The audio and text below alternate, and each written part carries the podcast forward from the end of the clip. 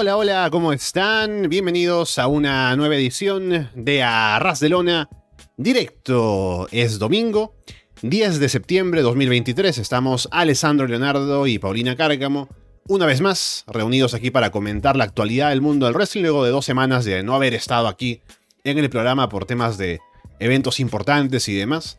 Aparte en una edición nocturna del directo esta vez, que ya comentaremos por qué, más por mi culpa que por otra cosa, pero estamos aquí siempre contentos de que la gente nos acompañe si es que están a estas horas con nosotros. Estamos en directo en YouTube, si nos escuchan luego, gracias por hacerlo a través de Evox, Apple Podcast, Spotify, YouTube, Google Podcast o por seguirnos, por supuesto, en arrasdelona.com. Paulina, ¿qué tal? Hola, buenas noches. Eh, es tarde acá en, en, Chile. Son las 11 de la noche acá, así que realmente va a ser como un late. Aunque los late entonces igual empiezan con las 10, así que estamos con el late, late night, lo que es para allá. Em, primero que todo, quiero empezar eh, dando una excusa porque esta semana no va a haber Florida 2.0. Sí, a esas dos personas que nos escuchan, eh, debido a problemas de agenda y a un problema más de salud de Andrés que tuvo hoy día. Pobrecito. Así que eh, envíenle hierbitas y cositas para su guatita. Eh, pero más que nada por eso. Y ya para mañana yo creo que también va a ser un poco imposible por temas de horario. Y ya el martes es NXT, así que bueno. Ya comentaremos la muerte de Von Wagner a manos de Bron Baker. Sabremos si tiene sentencia ese hombre, pero allá de eso, eh, simplemente esa es la excusa que tenemos esta semana. Agenda y salud. Y más allá de eso, igual hay temas para esta semana, se nos juntaron dos semanas. Mira, Roy SmackDown, SmackDown no lo vi. Vi un poquito más. Pero honestamente, es lo mismo de hace dos meses. Solo que ahora Jay Uso está en Raw. Eh, solamente voy a adelantar eso. Eh, y eso. eso. Bienvenidos al show, al programa. Bien, recordarles que estamos en directo, así que estamos siempre atentos a lo que la gente nos dice en el chat. Y nos, ya vemos ahí a Felipe mandándonos un saludo, así que saludos para él también. En este horario fuera de lo habitual, sobre todo. Que sí, ya decías por temas de que estuve ocupado hoy todo la mañana, la tarde. Ayer también fue un día un poco complicado, así que no había forma de acomodar el horario un poco en un momento diferente que este. Así que bueno, estamos aquí al menos haciendo el programa. Y eh, también aparte de solamente el chat, si alguien quiere entrar a través de audio, tenemos el canal de Discord, el servidor de Discord, como dirían los jóvenes. Tenemos el enlace en la descripción del video, también lo encuentran en arrasdelona.com para poder ingresar al servidor de Discord y poder entrar al audio para hablar de lo que ustedes quieran. Así que bien, y antes de entrar a los temas, solo una cosa más, que es que si no lo han visto, o si no lo han escuchado, Ayer ya se estrenó el primer episodio del nuevo formato de Arras de Lona, que fue Triple Amenaza, que salió bastante bien el programa, ha recibido buenas críticas y también estoy contento con, cómo quedó, así que si no han escuchado todavía de qué se trata, vayan a hacerlo porque vale la pena. Y continuaremos con más programas de ese estilo más adelante. También en el Patreon he publicado hace poco, porque acabo de llegar a mi casa, es media hora, eh, ya publiqué el, el banco de preguntas, donde la gente en el Patreon puede ingresar y también llenar el banco de preguntas para ese programa y así armar más cosas para próximos debates, así que eso está también interesante. Pero bueno, dejemos eso por ahí de momento y vamos con los temas calientes para comentar de las últimas semanas. Y Paulina, vamos a hablar un poco de tu tema favorito otra vez para arrancar esto, que ya debe ser, me imagino, la última vez, ¿no? Pero quién sabe. Eh, ha habido más cosas luego de la salida de CM Punk de AEW, más detalles sobre acerca de la relación de él con sus compañeros, con The Elite sobre todo. Ya se fue Ace Steel, por cierto, que se había quedado todavía un tiempo luego de que se fue CM Punk y luego no había más motivo para mantenerlo, obviamente, así que también fue liberado de su contrato. Algo de lo que se estaba hablando, que era también un punto que se sumaba al debate, ¿no? De quién tuvo la razón, quién tuvo la culpa, de un lado y el otro. Fue la idea de que había una reunión que iba a haber con The Elite, un poco para limar asperezas y demás, y que supuestamente The Elite se había negado a participar en la reunión. Eso también parece que aumentó el fastidio de CM Punk. Luego se aclaró un poco de que, o bueno, depende de las versiones a quién le quieres creer, ¿no? Pero luego dijeron como que, ya, había la idea de una reunión y eso para Dielí todavía no era oficial, ¿no? O sea, había, había la idea, pero no se había planteado, hagámoslo en esta fecha y demás. Tal vez por el lado de CM Punk se pensaba que sí había una fecha estipulada y eso, así que por un lado puede que haya habido reunión estipulada o planeada, por el otro lado tal vez no. Y ahí puede cambiar un poco la percepción de eso. Pero luego también hay un tema de que esto sí es algo que está eh, verificado por los reportes que se han hecho, ¿no? Eh, habían dicho que si CM Punk estaba seis meses sin causar problemas o causar algún tipo de fastidio en backstage, habrían estado dispuestos a poder trabajar con él, ¿no? Eh, reunirse, conversar, tal vez hacer algo juntos en pantalla. Pero el bueno de, de, Punk ya había enviado por ahí alguna carta de queja porque aparentemente vio que algo en Being the Elite se refería supuestamente a él, ¿no? Y eso aparentemente iba en contra del acuerdo de no agresión verbal y qué sé yo.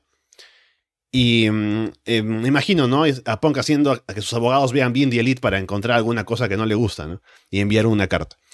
Y eso al final parece que fastidió porque no era el caso, ¿no? Parece que, o sea, si alguien ve bien The Elite, yo lo veo todas las semanas. No hay nada que tenga que ver con CM Punk, ¿no? Pero depende cómo se, se interprete lo que hay en pantalla con las parodias y demás. Pero bueno, un poco más de detalles acerca de la relación entre The Elite y CM Punk, que fue lo que ocasionó la, el alejamiento inicial de Punk desde el All Out del año pasado. Y ahora eh, no tuvieron que ver ellos con el tema, pero siempre está eso como en el fondo de lo que pasó con Punk y su eventual salida reciente de AEW. Uf, cuando uno cree que ya no va a hablar de Seven Punk, aparece otra vez. Eh, bueno, teníamos que comentarlo porque justo ocurrió la semana pasada la semana pasada, sabes que siento que ha pasado como años. siento que ha pasado tres meses. eh, con respecto a los reportes, a ver, primero que todo, eh, esto es todo culpa de Cien ¿ya? Eh, no nos hagamos los lesos, no nos hagamos los tontos. Fue Cien el que primero manejó pésimo la situación en el out del año pasado. Y esta sobre reaccionó y encuentro con algo que debió haberlo dejado pasar si se supone que él es el veterano, el que lleva años en esta industria. Y es un comentario simplemente, o sea, encima acá dale más color. Em, ahora, con respecto a los reportes que han aparecido, asumo yo que lo ha estado diciendo Melzer, ¿o no? El viejo caca. como que ese es como el sitio oficial de noticias de. Em, de ¿Cómo se llama? De Delete. Oficial de. Claro, de Delete. Pues siempre aparecen ellos, entonces, esta situación. Allá uno si le cree o no le cree. Además, el tiempo exacto. Tiene seis meses 100 pan. Me gustaron todos esos memes que hacían como, hell no. Así como buscando alguna excusa como para no, no cumplir esos seis meses que lo echaran. ¿Qué más puedo decir? Ya está fuera. Ayer vi Collision, no, Collision, ya. Eh, no me gustó, debo admitir un poco de problemas con, con, algunas cosas que pasaron que con Punk no hubieran pasado. Em, ese regreso de Jade Cargill, fue tan malo, eh, a su campeón al tiro. TBS, o sea, ni siquiera la aguantaron un poco, nada. Em, no me gustó nada de eso. Y siento que no hubiera pasado con Punk. Te juro que siento que no era, porque hubiera respetado a la campeona un poco más. Pero son ese, ese tipo de cosas que más me parecieron un Dynamite un Collision, como estaba haciendo últimamente un show aparte. Entonces, él está fuera, ya se siente un poco que está fuera de todo. Eh, no sé cómo irán los ratings en un tiempo más. Confío en Brian Danielson, sí, confío en él, obvio, pero viendo por lo de ayer voy perdiendo un poco mi confianza. Y ahora especular, porque, ¿sabes qué lo que pasa, Alessandro? Que uno cree que ya no va a hablar de Seven. ¿Y qué va a pasar ahora? Que viene el Royal Rumble. Entonces, yo de verdad creo, y ayer hablamos mucho con André, que de verdad yo creo, yo lo veo en el Royal Rumble. De verdad que lo veo como una entrada. No digo que tenga una extensión, no digo que tenga un contrato, mm. no digo que vuelva a estar en la empresa, no. Pero yo creo que por los jajás, y porque igual Cien Pang es un hombre vengativo, va a querer eh, quiere su nombre en la palestra. Entonces yo creo que ah. puede hacer una aparición. Entonces ahora puede un, vamos a tener... un Ajax. Exactamente. Que por qué no le han dado un contrato a esa mujer, lo discutiremos otro día. pero me da esa, esa sensación, o sea, ya pasó. Lo que ya pasó lo de IW, lo que ya podemos hablar va a ir para un Dark Side of the Ring, eventualmente, o para cualquier, no sé qué programa ya más adelante de IW, los capítulos perdidos, no sé. Eh, pero de aquí en adelante, esa es la conversación. ¿Volverá siempre a la W? ¿Aparecerá? Yo creo que sí, o quiero pensar que sí, pero es más que nada por un tema de morbo. Pero es una pena todo lo que pasó con CM Yo insisto, es una pena eh, porque iba tan bien. Siempre hacía cosas, siempre estaba ahí, siempre hacía buenas promos. Los combates estaban más o menos porque obviamente, pero últimamente estaban siendo bastante dignos. Eh, con Samoa yo estuvo muy bueno. Es, es una pena, de verdad que es una pena, pero es una pena aparte porque es un poco pena y un poco rabia porque él, él se llevó a esta situación. Y ahora, Alessandro, simplemente nos queda pensar si es que aparecerá en cierta, doble, empresa de Triple H. Pero es solamente lo que nos queda debatir de aquí en adelante. Y de ahí no sé si aparecerá más reporte esta semana, a ver si The Elite dice algo más, suelta algo más. Eh, pero creo que lo vamos a tener más presente aquí en adelante a, a Cien. También con Collision anoche, creo que no fue el Collision de los tiempos de Punk, ¿no? De hace dos semanas. O de hace tres, ¿no? Porque Punk ya no estuvo en el Collision previo a All Out. Ha cambiado un poco, o sea, se acerca un poco más a Dynamite sin ser todavía otro Dynamite, ¿no? Está como en el, en el punto intermedio. Así que a ver si eso termina de cambiar, que espero que no, porque me gustaba mantener las identidades diferentes de los programas y a ver si solo Punk era el responsable de que fuera así, que lo veremos seguramente en próximas semanas, tal vez un poco por el hecho de que están forzados a hacer los combates de semifinales del torneo para el Gran Slam, que ya viene pronto, a lo mejor eso alteró el formato. Tampoco quiero que se haga el combate de media hora todas las semanas como solían hacer eh, en los main events de Collision, pero en formato, no en forma de llevar el show. Eh, aún quisiera que se mantengan las diferencias y algunas de esas todavía están, entonces veremos, tal vez lo más notorio es que va a cambiar el pozo de talentos que se puede utilizar, porque ya hay menos gente baneada por punk, ahora todas las semanas en los sábados. Así que eso sí es lo que va a cambiar, pero a ver si el, el, estilo que se manejaba se mantiene un poco. Y otra cosa que podemos también mencionar, ya que estamos hablando de este tema, es que Jack Perry también fue suspendido, ya que parecía que se había librado un poco por los reportes que, claro, todo se llevaba al tema de Punk y que fue despedido y todo. Pero también eh, Jack Perry fue algo responsable, por eh, que él hizo el primer gesto, ¿no? El, hablar a la cámara, ¿no? Y meterse al altercado con Punk. Así que también está suspendido, no sabemos por cuánto tiempo. Sabemos que sí coincide con las vacaciones que iba a tomar de todas maneras. Pero a ver para cuándo puede volver y si la empresa eh, quiere hacer algo más con el tema de suspensión o si solamente será un tiempo que esté fuera y ya lo veremos pronto de vuelta en pantalla. Me parece lo más justo, insisto, creo que fue simplemente algo que tú decías, o sea, es wrestling, o sea, es parte del, del, de calentar los ánimos también, o sea, es parte mm. del juego. O sea, donde ahora pareció que hay que ser políticamente correcto, no sé, bueno. Pareció bien, por lo menos para que dejen enfriar, para que dejen enfriar un poco toda esta situación, eh, porque también no se sabe cómo va a reaccionar el público. Se porque gran parte del público se supone que ya Perry es Gil, entonces siento que mucha gente va a vitorear por él, lo va a aplaudir. Mm. entonces creo que la reacción va a estar un poco contrariada, a menos que realmente hagan como el cambio de personaje nuevamente con Jack Perry. Eh, pero está bien, que lo dejen un rato, que enfríen toda esta situación, que la gente se olvide. Si la gente es por vía, va a pasar algo en tres meses, alguien va a tener, em, alguien va a tomarlo de spotlight. Ya vemos a Matt Riddle que está haciendo cosas, entonces se sabe dónde puede ir la atención. entonces eh, necesita solamente el tiempo, ya Perry, y está bien, pero ojalá aprenda, pero no, que no aprenda, que siga tirando sus comentarios y que provoque cosas. O sea, siento que falta mucho eso, no sé. Está tan, como, ay, no digan nada porque se puede enojar mi compañero. No es la idea que se enoje el compañero, no es ponerle un poco de picante. Solo digo eso. Claro, al margen de que tenga o no la razón, y yo pienso que si hablamos del conflicto original, ¿no? En Collision, de que ya quería utilizar vidrio en un segmento y le dijeron que no, que al final fue lo correcto, eh, que luego le salga a decir, ah, acá está el vidrio de verdad, ¿no? Em, me parece que, o sea, viendo de diferentes perspectivas puede estar bien o mal, pero no creo que haya sido algo que sea tan criticable, ¿no? Es como que ya un comentario se acabó, ¿no? Solo que ese comentario llevó a otras cosas y por eso es el problema. El tema de la reacción de Punk.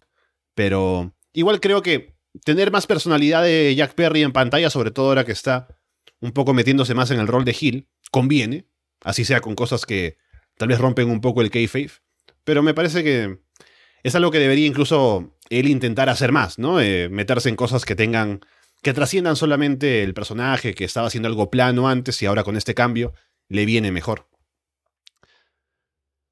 A ver, ¿qué más tenemos por aquí? Ya que estamos hablando de CM Punk, cerremos con una cosa más, porque estás hablando de la especulación acerca de si va a ir a WWE, qué pasa con el Royal Rumble, que seguramente va a haber rumores. El año pasado estaban hablando de Jay White, este año, ¿no? En enero. Jay White va a salir en el Royal Rumble, ¿no? Em, seguramente van a mencionar a CM Punk por ahí. A menos que llegue antes a otro lado, ¿no? Porque ya en Impact Wrestling parece que están con las ganas de tener a Punk en sus filas. Em, y a ver, o sea, yo eh, personalmente no creo que Punk esté interesado, ¿no? Porque si va a volver a un sitio, tiene que ser el sitio más grande, ¿no? El, el que le dé todo el espacio a él de aparecer como una superestrella, ¿no? En lugar de ir a estos shows en arenas pequeñas por Canadá y demás.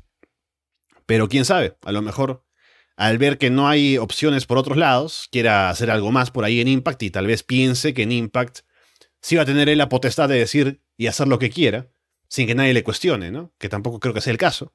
Pero podría ser esa una motivación para él de aparecer allí. Solo que lo veo muy lejano. Sinceramente no creo que Punk vuelva a menos que sea en WWE y ya dependerá de si WWE le quiere ofrecer aparecer de vuelta en su show o no. Sí, antes de eso, sabes que tengo que decir algo, eh, porque me he quedado harto tiempo callada con respecto a esto, pero sabes que odio ese corazón que aparece en el chat. Sí. yo también, no sé por qué lo ha puesto YouTube. Yo tampoco sé por qué, porque más encima estoy tratando de leer los comentarios y obviamente yo no puedo subir para ver el último, entonces de repente se me queda, se, se tapa. Se, encuentro esto, realmente encuentro que esto es una estupidez eh, aparte, de repente salgo de YouTube y eh, cuando vuelvo a entrar, no sé si apreté un corazón. Y no es que esté precisamente de acuerdo con esa opinión, entonces. No sé, solamente quería decir eso porque me, distrae demasiado. Y aparte, ¿sabes? Acá en nuestra pantalla de, del video también está el chat al costadito y también está el corazón, que a veces tapa las palabras. Así que maldita sea YouTube. Eh, saque el corazón de ahí. No tenemos corazón aquí en Arras de Lona. No, ya basta. O sea, no, o sea, si quieren déjenlo en otra instancia, pero acá no, porque la verdad que me molesta mucho. Eh, ahora con 100 pan en Impact, mira, yo quiero harto de Impact Wrestling, lo he dejado de ver un poco. Estaba muy tentada a, a, comprar Victory Road, pero después de que salieron como algunos resultados y estuvieron diciendo, diciendo que algunos matches no estuvieron tan buenos, dije, ah, bueno, asumo que no es el tiempo todavía de volver. Yo encuentro que es como simplemente un bol... Siento que es como una vendida de humo. Más que una realidad. Es como el típico chiste que uno se haya. ¿Quién se va? Es, como, no sé, si algún día llegaran a despedir así, imagínate, Seth Rollins. No, Seth Rollins va a terminar el impacto. Es como algo así. Siento que es como, es una locura. Es como para tirar el chiste de, siempre. Honestamente, yo no creo que va a ir 100 Pan a Impact Wrestling. Eh, verdad que no. Solamente eso puedo decir, siento que es como un chiste. Entonces, no lo puedo tomar en serio, ni siquiera como especular que pueda aparecer en algún pay-per-view próximo o el próximo año. De verdad que es como que lo tomo un chiste. Acá, según nos dice Beco sin independiente en el chat, eh, Nuyapan podría estar interesada, pero bueno, al final veremos si es que hay alguna novedad con el tema de CM Punk. Por lo pronto, podría ser este el momento en el que dejamos de hablar de eso por un tiempo. Pero quién sabe, a lo mejor la próxima semana hay cosas que decir. Dejemos el tema de Punk y sigamos con AEW, que hay una noticia interesante, ya que el día de ayer en Collision, Brian Danielson apareció luego de su combate con Ricky Starks en All Out para hacer una promo, la cual empieza con él diciendo que le prometió a su hija que cuando ella cumpliera siete años, él estaría ya en proceso de terminar su carrera en activo como luchador y ya tiene la niña 6. Entonces estamos básicamente en el último año de carrera de Brian, eh, dicho por él mismo. Y ha dicho que ese último año va a ser el año más épico de su carrera, ¿no? Ya ha levantado el hype, ya anunció el combate con Zack Saber Jr. el primero de octubre en eh, Wrestle Dream. Así que pasan cosas. Eh, veremos qué pasa con Brian Danielson entonces en este último año, pero ¿qué te parece el anuncio y el futuro de Brian Danielson, Paulina? En ese combate con Zack Saber Jr. a mí no me gustó nada. No puedo creer que vaya a tener que ver un combate de Zack Saber Jr. solo porque está. Es más, hasta me estoy cuestionando. ¿Realmente lo voy a ver? A mí no me gusta Zack Saber Jr. Tony Khan escuchó Em. Triple Amenaza y dijo: ese combate hay que hacerlo para cerrar ese debate que se armó en el programa. Entonces, ¿sabes lo, lo, lo, la, la asqueada que estaba atrás de Andrés? Que se, acá rato decía Zack oh, ¿Sabes que está, el nombre me molesta? Escucharlo me molesta. Em, a ver, no sé, siento que Brian Nelson nos está troleando.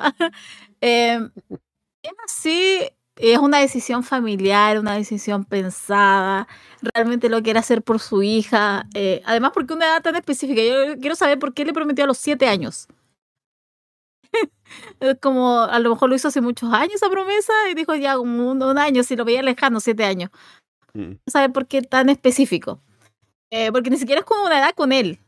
Por ejemplo, eh, Kevin Owens decía también que se iba a retirar, pero era porque él iba a cumplir como cuarenta y tanto. Eh, él no, él va a cumplir, pero por la hija. Eh, me parecería triste, obviamente. O sea, en un año, en menos de un año, en ocho meses cumple siete años la hija. Tendría que hacer todo lo que él quiere en estos, en estos meses. Em, Quiero pensar que no, sí, creo que pensar que es una broma, que nos está troleando, que está jugando con nosotros, después va a decir, no, eh, mi hija me pidió que siguiera en esto y yo, anda a saber tú qué, qué mierda se saca. Pero yo insisto, creo que esto es una broma, creo que es un troleo, simplemente lo está diciendo para generar un hype alrededor de su, nombre, que, que lo tiene, pero quiere crear aún más eso. Eh, pero significa que va a dejar de luchar, no que va a dejar de buquear. Porque siento que todos lo están tomando como, oh no, se va de la lucha libre y no vuelve nunca más y se va a retirar y se va a vivir con Brivela no sé a dónde, en su huerta. Eh, pero eh, no, él puede seguir en el mundo y además puede hacer algo esporádico. No lo veo tan así como le cerró las puertas al wrestling. No, es simplemente que dejaría de luchar, pero insisto, creo que es un troleo, creo que simplemente está jugando con nuestras mentes. Yo me imagino a Brian saliendo a hacer una promo diciendo, no, mi hija cumplió siete y me dijo, anda a patearle la puta cabeza a los demás, ¿no? Así como es su frase. Y por eso me quedo, ¿no? Pero yo pienso, por la forma de que Brian, eh, en la que Brian habló ayer, yo, yo le creo. Yo, yo sí pienso que lo hizo de manera sincera. Creo, también se ha dicho esto por un poco en los reportes, ¿no? Que Brian pasaría a dejar de ser luchador de manera regular pero todavía podría utilizarse como un eh, luchador de shows importantes, ¿no? Eventualmente alguna cosa que se pueda armar. Por ejemplo, si llega el All-In del próximo año en Wembley y está él sano y también Nigel McGuinness está sano, podrían hacer ese combate que no se pudo hacer este año. Si más adelante hay otro combate que le interesa, podría volver para hacer un combate así como Brock Lesnar prácticamente, ¿no? Eh, en AEW. Y lo que dices también es importante, ¿no? El hecho de que Brian ya está bastante metido en el tema de backstage en AEW, buqueando junto con Tony Khan, es el, es el hombre de confianza de Tony Khan a estas alturas, evidentemente. Incluso recuerdo que alguien le preguntó a Tony, ¿qué pasaría si tú no puedes estar al mando de AEW por un tiempo, si algo pasara, ¿a quién le dejarías las riendas? Y Tony dijo claramente, Brian Danielson, o sea, yo le puedo dejar él al 100% todo y él sé que se puede encargar, ¿no? Y eso ya te habla de la confianza y también el trabajo que ha hecho Brian detrás de cámaras para estar en una posición en la que piensan que él puede eh, llevar las riendas de la empresa, ¿no? Entonces, creo que es diferente al momento en el que Brian estuvo retirado la primera vez, y él también lo comentaba en algún lugar, no sé si en su libro, en otro sitio, en alguna entrevista, que decía que para él era muy difícil estar tan cerca del wrestling, rodeado ¿no? de, la lucha, estar como general manager de SmackDown, por ejemplo, y no poder luchar. ¿no? Eso como que lo mataba por dentro.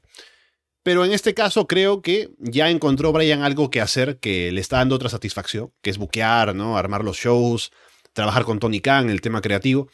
Y además esta vez estaría yendo él por su propia voluntad, ¿no? En lugar de que de pronto le dijeran, ya no puedes luchar, y se queda con esa frustración de que él siente que podría haber dado más. Entonces pienso que si ese es el camino que él quiere seguir ahora, buqueando, siendo entrenador, porque el tipo puede ser aprovechado en todo, ¿no? Entrenando, como buqueando, haciendo cosas de producción. Así que si lo tienen en AEW como activo luego de su retiro, va a ser un plus para la empresa, ¿no? Han sido ellos muy afortunados de que pudieron tenerlo en los últimos años de su carrera para que se quede con ellos en lugar de que haga ese rol de productor booker, que ya lo estaba haciendo, por cierto, en WWE, ¿no? Que era el otro sitio donde podría haber quedado luego de retirarse. Así que me parece que va a ser bastante importante para IW, incluso luego del retiro, Brian Danielson. Bien, veremos entonces qué más pasa en este último año. Ya me dijeron por ahí que soy muy crédulo. Es que yo le creo a Brian Danielson, no le puedo cuestionar. Em, ¿Qué más tenemos para comentar?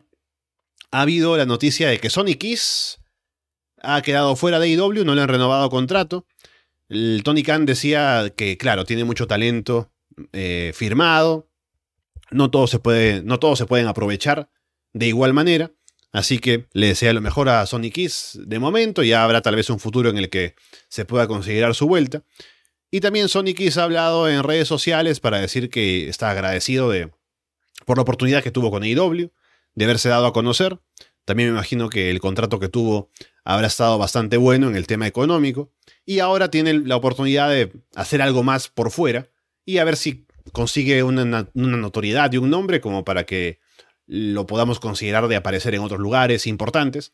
Pero por el momento no continuaría con AEW. ¿Sabes que cuando me enviaste eso en la bota dije, pero Sonic Kiss no lo habían echado como hace meses? y parece que no era así, estaba bajo contrato. Eh, creo que Sonic Kiss sirvió en un tiempo en AEW, en su tiempo, cuando estaba recién empezando. Pero claramente ahora, en cómo está todo el tema de AEW con el roster y con toda la exposición, no tiene cabida, lamentablemente. Tampoco está. Eh, se me olvidó los nombres. Tampoco está Dark. Entonces tampoco hay show en YouTube en donde ese tipo de personajes podía ser, eh, podía ser expuesto. Eh, ahora no, estamos pensando en Dynamite, estamos pensando en Rampage, estamos pensando en Collision. Eh, pero... En Ring of Honor, en el peor de los casos. Creo que ni siquiera eso. eh, no, realmente como que no, no, no da. Eh, no, porque creo que está siendo más semillero ahí eh, Ring of Honor. No sé, está raro lo de Ring of Honor. Eh, bien raro de Tony Khan. pero, insisto, creo que no tiene cabida insisto, funcionó muy bien. Funcionó muy bien con Janela en su tiempo. Me acuerdo mucho cuando estaban los dos juntos y estaba empezando el 2019. Eh, pero más allá de eso quedó ahí. Y de ahí claramente la pasaron, lo pasaron a Dark y ahí quedó. Nunca más, creo que fue muy pocas veces. Si es que, si es que lo involucraron en algo, estaba le hacían escucha y chao. Entonces es una pena, pero también, insisto, o sea, tú lo pusiste y yo dije, pero no estaba fuera hace meses, para, para que veas lo, cómo estaban utilizando a, a Es una pena, sí, pero sé que en otras partes va a tener un mayor exposición. Y también ella su comunicado hablaba que igual va a ser como un poco complicado. Pero espero que no, que no sea así. Y espero que encuentre alguna empresa que realmente dé una acogida y una exposición. ¿Sabes que hasta que no me parecería tan loco que apareciera en, en WA? Digan lo que quieran de IWA, maldita sea. Pero siento que podría ser un buen lugar para Sonic Kiss. Entonces, llevando las cosas bien y haciendo y dándole un lugar, creo que podría andar bien. Entonces, creo que no va a desaparecer tanto, por lo menos desde mi vista, porque ya volví a ver en WA. Así que por lo menos ahí a lo mejor puedo divisarla, pero creo que hay un lugar para ella, pero actualmente en lo que es AW, claramente ya no estaba ese lugar. Si ese equipo con Joey y Anela tenía potencial, y recuerdo que tenían viñetas y demás, lamentablemente no lo utilizaron mucho más ahí porque podrían haber hecho algo con ambos, ¿no? Porque también Joey y Anela estaba un poco perdido en el roster. A lo mejor ahora que está fuera, Sonic X podría ser equipo con, con Yanela en las indies, ¿no? En GCW, cosas así, aparte de tal vez buscarse algún espacio en televisión con Impact o con NWA y lo que sea. Así que veremos cuál es el futuro para Sonic X y si consigue el nombre y la pantalla como para llegar a cosas más grandes, ¿no? Como otra gente que se ha ido de AEW como eh, Alan Angels, por ejemplo, ¿no? Que está creciendo bastante bien y a ver si podemos verlo en otro lugar donde veamos que se pueda aprovechar mejor el talento que tiene. Algo más con AEW. Eh, ya salió ayer eh, Santana, o Mike Santana, si se quiere, porque lo anunciaron así como recordaba en All In, haciendo una promo. No fue ayer, fue, fue en Rampage, recuerdo, eh, este viernes. Y en la promo decía que, claro, ahora va a ir él en solitario, se ha quitado básicamente el lastre que estaba teniendo a su costado, hablando de Ortiz claramente, y que ahora sí ya es momento de continuar él porque sabe que no puede confiar en los demás, ¿no? Y es algo que luego ha causado que Ortiz responda en redes sociales, ¿no? Se arme ahí algo, que me imagino que es kayfabe, ¿no? Porque ya trabajaron juntos en su regreso un momento en el Stadium Stampede, pero aún así me parece que está bien aprovechado porque sabemos, por lo que se ha reportado, que ha habido problemas entre ambos, ¿no? Y que tal vez eso se lleve a hacer una rivalidad entre los dos, podría estar bien. En pantalla les vendría bien a ambos, tal vez hacerlo. Así que está interesante eso. ¿Qué tan real puede ser? Em, eso habrá que verlo por otros lados, pero al menos en lo que funciona para el kayfabe, está bueno. Si luego vemos que no hacen nada con Ortiz y Santana juntos en pantalla, a lo mejor es real. Pero por el momento parece que sería todo armando una rivalidad en, televisión. Yo tengo entendido que esto es como real. Mm.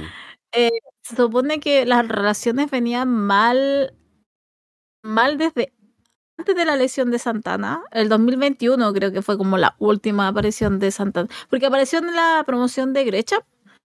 Sí. Ahí apareció como algo solitario. Cuando Grecham ganó, él apareció como su próximo oponente. Eh, de ahí parece que viene una lesión, eso no se pudo concretar. Em, pero eso ya venía mal de antes. Em, creo que por ahí va un poco la pelea. Eh, creo que por ahí va también la situación. Y creo que lo expuso Santana. O sea, él quería irse solitario, pero Ortiz como que estaba ahí. No, no, somos pareja, somos pareja, somos.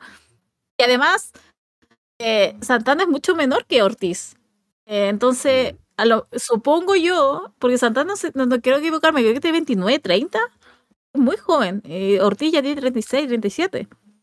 Entonces, poniendo eso en perspectiva, asumiré yo, asumo yo que Santana dijo, oye, yo no puedo perder como el prime de mis años eh, contigo, cuando claramente a lo mejor en otras partes a mí me están buscando en solitario, puedo tener una proyección eh, en solitario. Están ahí en la edad. ¿eh? Veo que es Ortiz tiene 31, Santana tiene 32. ¿En serio? Mm. No. ¿En serio?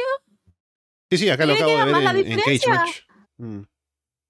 Yo juraba que era, era diferente, juraba que era mucho mayor Ortiz. Por eso toda mi, toda mi, toda mi tesis se fue a la mierda. eh, pero asumo yo que ese es como lo elemental. O sea, él no quiere como perder el prime de sus años con mm. él. Y como insisto, lo estaban buscando a él solo. Entonces, claro, no quiero estar contigo, entonces mejor me voy solo y hago algo independiente. Yo no lo culpo, porque si yo veo Santana y Ortiz, claramente yo me voy a inclinar por Santana. A mí me gustaba mucho Santana, era un, fue uno de los primeros maridos en AEW, cuando recién empezó.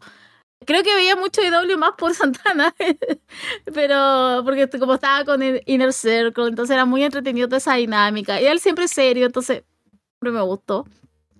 Pero de ahí no, yo no sé usar Cage más ya. Eh, te juro que una vez intenté entrar y yo dije, lo siento, es demasiado para mí. aparte me baño, entonces hay un problema. eh, entonces, claro, para mí es mucho más llamativo Santana. Eh, pero creo que esto es real. yo estoy al contrario ahora, Alessandro. Yo estoy en la otra vereda. Eh, puede ser muy crédula y a lo mejor después salen con una rivalidad, pero para mí mm. esto es totalmente real. Para mí esto es una, esto es una tensión que está hace muchos tiempos, está hace, yo creo, parte de hace un año. Eh, hay reportes, hay noticias que hablan de eso, eh, entonces creo que puede ser algo real. Creo que Santana realmente puso, eh, porque Santana puso el video y era como, ah, mírenme, estoy como, esta es mi nueva etapa. Y Ortiz fue el como que le dije, ah, mira lo que andas diciendo de mí. Como que él saltó de la nada. Después Santana le volvió a contestar, pero a mí esto es real.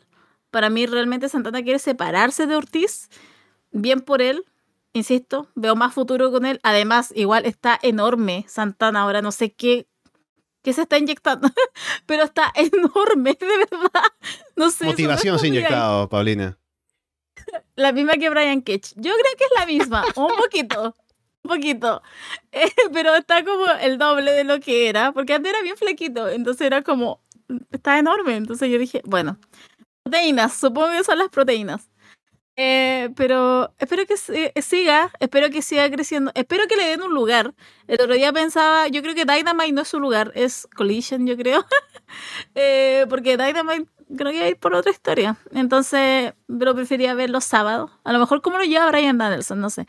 Pero me gustaría que encontrara más su personaje. Eh, ¿Qué más puedo decir? Yo de verdad, yo le tengo un cariño a Santana, entonces creo que estoy hablando más del cariño que le tengo, más de lo que lo puedo ver objetivamente, pero espero que le vaya bien. Y Ortiz igual, sí, Ortiz igual tiene una posición en AEW, pero hay algo claramente no estaba conectando entre los dos y de verdad que me sorprendería mucho que esto fuera un kayfabe y después y después de la nada se, juntaran y otra vez fueran Santana y Ortiz entonces para mí no para mí esto es real y hay un hay un problema serio y Santana campeón. De lo que sea, campeón.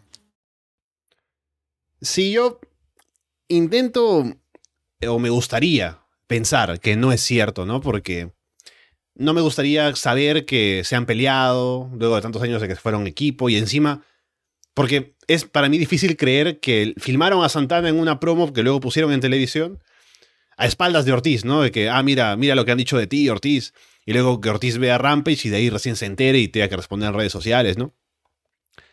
Me gustaría que esto fuera parte de una historia para dar una rivalidad pequeña entre ellos, que marque la separación y que de ahí despegue Santana sobre todo por individual.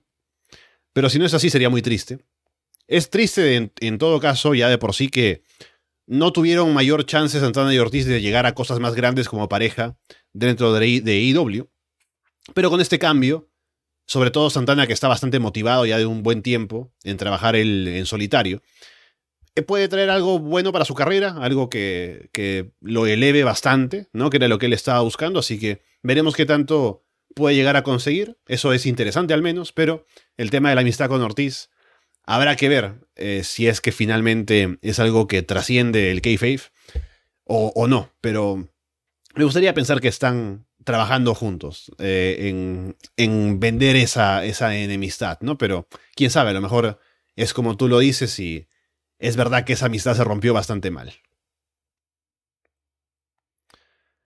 Bien, dejamos entonces el tema de AW de momento y hablemos de otras cosas. Y algo que ha pasado hoy, que he leído un par de cosas, que ha sido bastante extraño, es la noticia esta con Matt Riddle, ¿no? Que supuestamente él eh, habló de que un policía eh, que sufrió acoso sexual por parte de un policía en un aeropuerto y luego como que retiró lo dicho, pero igual como ya lo había dicho, hay una investigación que se está haciendo acerca del tema. Por ahí hablan de que él habría sido el que causó un problema inicial en el aeropuerto con su comportamiento. Y luego a pesar de que luego de que se de que tuvo un encuentro con los con los oficiales, ¿no? Y que aparentemente todo había resultado bien, eh, luego salió con la acusación, ¿no? Y sorprendió a la gente que había estado en contacto con él durante todo ese proceso. Eh, él dice básicamente como que no, yo al policía le dije que no, igual lo hizo, ¿no? Es como que bueno, si te tienen que investigar algo, porque digas no, no es que te van a dejar de investigar, ¿no? Pero no sé en qué va a terminar esto, es un tema bastante raro que ha salido recién hoy y que Habrá que esperar si hay más detalles y si al final termina siendo algo importante o nada.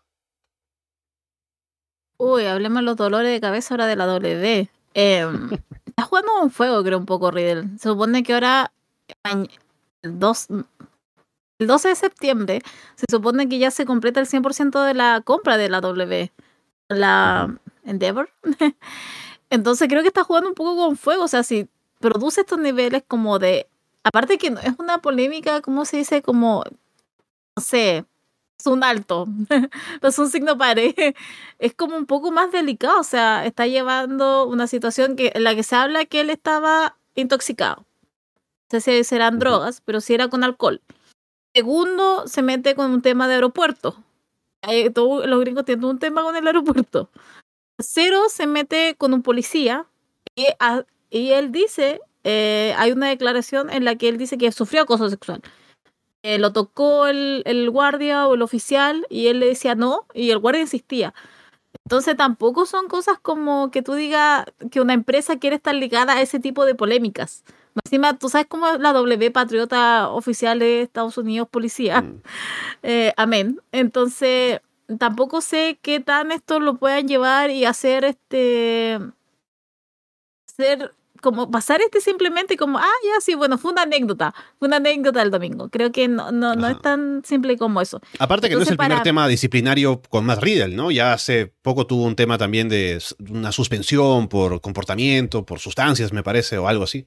Eh, así que sería algo que se suma a lo anterior también. Sí, o sea, eh, fue- llegó a tal punto en que eh, creo que se iba a presentar un combate y estaba con- en drogas. Entonces tuvieron que, era el es más, ahí ya le hicieron como un ultimátum, o era despedido o te ibas a rehabilitación, y él eligió rehabili- rehabilitación.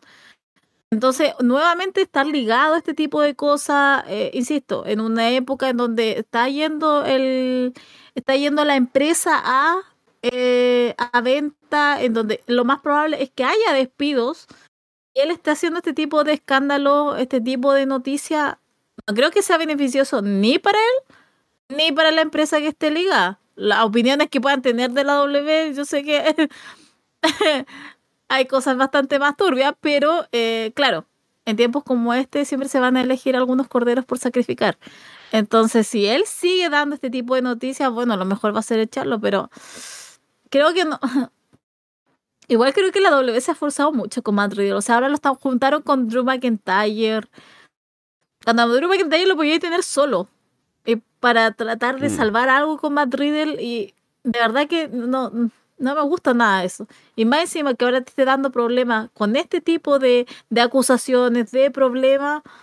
Siento, pero para mí es como el dolor de cabeza que va a tener potencialmente la W. Y puede ser también una causal de despido eventualmente. Y ahí veamos el nombre de Matt Riddle, pero no me parece sano ni para él. No me parece sano para él.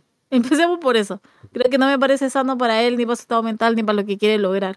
Porque ya viene saliendo un proceso bastante fuerte, que es un tema de sustancia, de consumo de drogas, fue rehabilitación, y ahora sale con esto porque estaba intoxicado. Vamos a ver ahora si es verdad, si no es verdad. Es una acusación, asumo que habrá que creerle, pero está, haciendo un, insisto, un dolor de cabeza a Matt Riddle. Sí, lo que dijiste es importante. Ahora, tal vez con cambio de dueños, hay una forma diferente de afrontar situaciones disciplinarias como esta. Y tal vez son más severos, ¿no? En decir, bueno, si hay un, alguien que nos causa problemas, a lo mejor lo, el camino más fácil es desligarnos de su contrato, ¿no? Pero bueno, habrá que ver si esto llega a mayores. Al menos tenemos la información de momento eh, con el día de hoy, con la acusación, la investigación, y a ver si eso llega a algo y si WWE también toma acciones internas con el tema de Matt Riddle. Que por cierto, ahora que mencionabas lo de Drew McIntyre, nunca me terminó de convencer esa historia que no lo hemos hablado hasta, hasta el momento en el programa.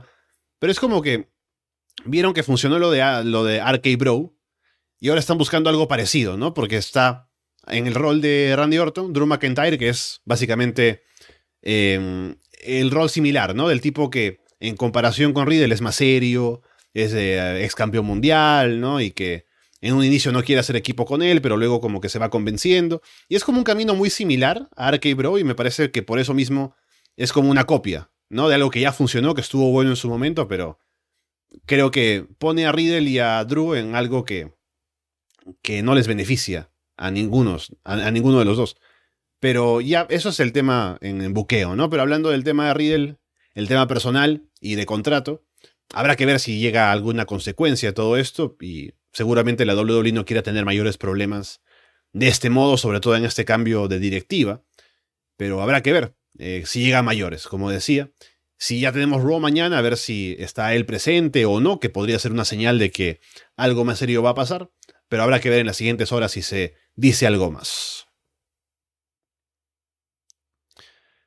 Bien, ya que no has tenido chance de hablar en Florida 2.0, Paulina, cuéntame, ¿qué te ha parecido eh, la confirmación de que Becky Lynch estará retando a Tiffany Stratton por el título femenino de NXT? Tengo miedo, Alessandra. Ah. Lo que te dije hace dos semanas, o sea, a mí me gusta mucho Tiffany Stratton. Me encanta. Creo que es futura estrella, creo que es futura campeona de la W.